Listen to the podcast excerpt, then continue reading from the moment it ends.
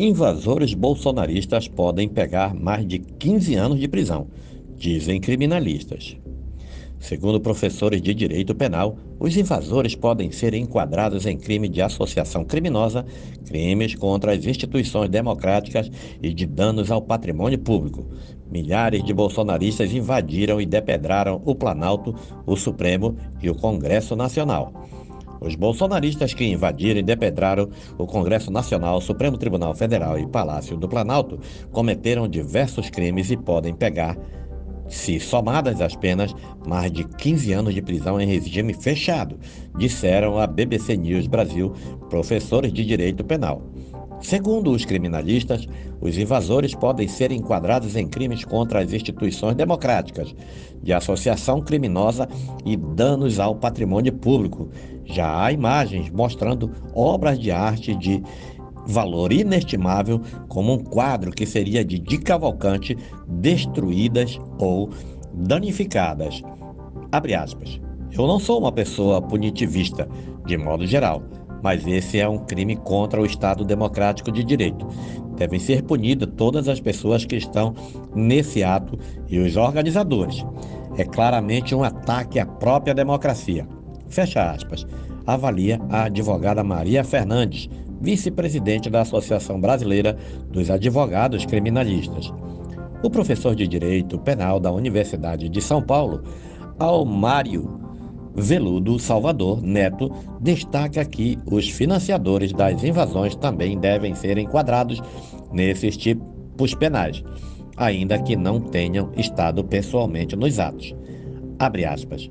O direito penal brasileiro não pune exclusivamente aquele que pratica o verbo do delito.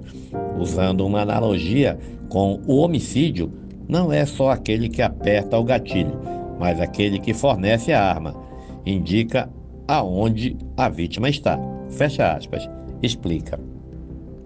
Aquelas que forneceram meios materiais, dinheiro, logística, os ônibus, se for identificado que houve contribuição casual, serão responsabilizados pelos mesmos delitos. Crimes contra a democracia. Segundo Alamiro, Veludo Neto e Maria Fernandes, as pessoas que participaram da invasão deste domingo cometeram crimes contra as instituições democráticas.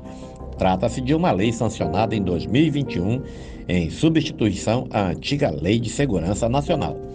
Dois artigos, especialmente, se aplicam aos invasores de acordo com os criminalistas.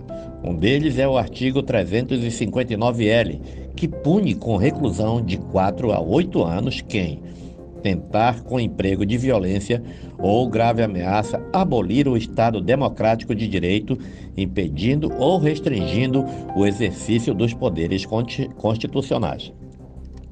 O segundo é o artigo 359-M, que pune com reclusão de 4 a 12 anos quem tentar depor por meio de violência ou grave ameaça ao governo legitimamente constituído. Abre aspas. Me parece que nessas manifestações é óbvio uma tentativa de impedir o exercício dos poderes constitucionais. Houve invasão aos órgãos dos três poderes. E há também tentativa de deposição do governo recentemente constituído. Fecha aspas, disse Salvador Neto à BBC News Brasil. Para o professor de Direito Penal da USP, uma mesma pessoa pode ser enquadrada nesses dois crimes ou em um deles. Se for enquadrada nos dois, a punição pode chegar, se as penas máximas forem aplicadas e somadas, a 20 anos de reclusão. A princípio, existiria um concurso de delitos. Existe um sistema de direito penal que, se eu tenho uma série de delitos, eu atribuo esses vários delitos e eles são postos em concurso, explica Salvador Neto. O juiz pode somar as penas ou fazer um acréscimo à pena por haver múltiplos delitos. A princípio, neste caso, posso imputar a uma ou a várias pessoas uma coletividade de delitos, diz o professor. Crimes de dano ao patrimônio. Mayra Fernandes e Salvador Neto lembram ainda que os invasores podem ser acusados de cometer crime de dano qualificado ao destruir o patrimônio público Imagens mostram bolsonaristas quebrando vidraças, jogando os objetos ao chão e quebrando portas. Obras de artes também foram danificadas. Esses atos podem ser enquadrados no artigo 163 do Código, do Código Penal, que pune quem destruir, inutilizar ou deteriorar coisas alheias. Por se tratar de bens públicos, a pena é maior. Vai de seis meses de detenção a três anos e multa.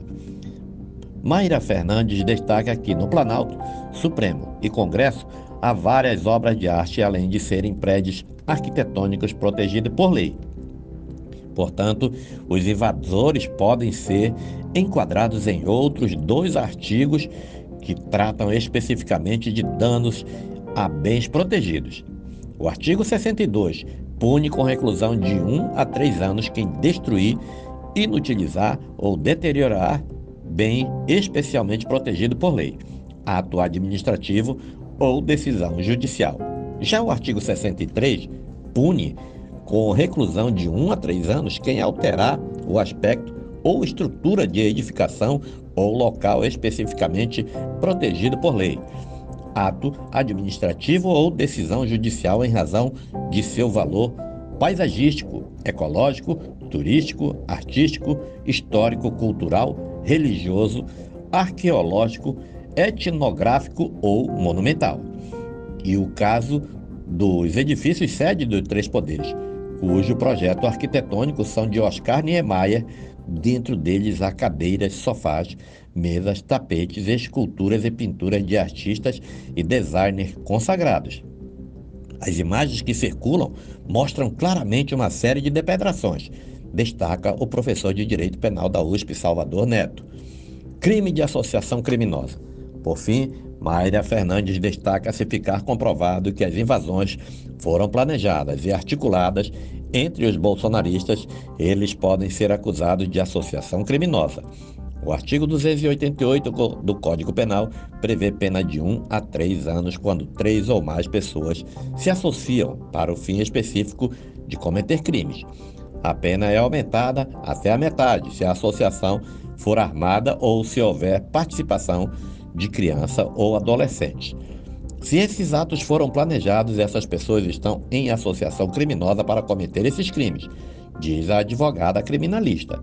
Para Salvador Neto, é necessário que o judiciário haja com eficiência para punir as invasões, diante da gravidade do caso. Esse episódio, até do ponto de vista de imagem, ele é sem precedentes na história democrática brasileira. Eu me recordo dos episódios de 2013, quando a gente viu muito mais pessoas do que tinha hoje no Congresso, na Praça dos Três Poderes, mas era um movimento difuso, sem cara específica, lembra? Já o movimento atual é de pessoas descontentes com o resultado da eleição, que não aceitam o resultado da urna. O Judiciário, junto com o aparato de segurança pública, precisa apurar e punir os responsáveis. Principalmente, as lideranças precisam ser responsabilizadas. Não deve ser de forma inquisitorial, nem para além da lei, mas respeitando a lei tal qual ela está.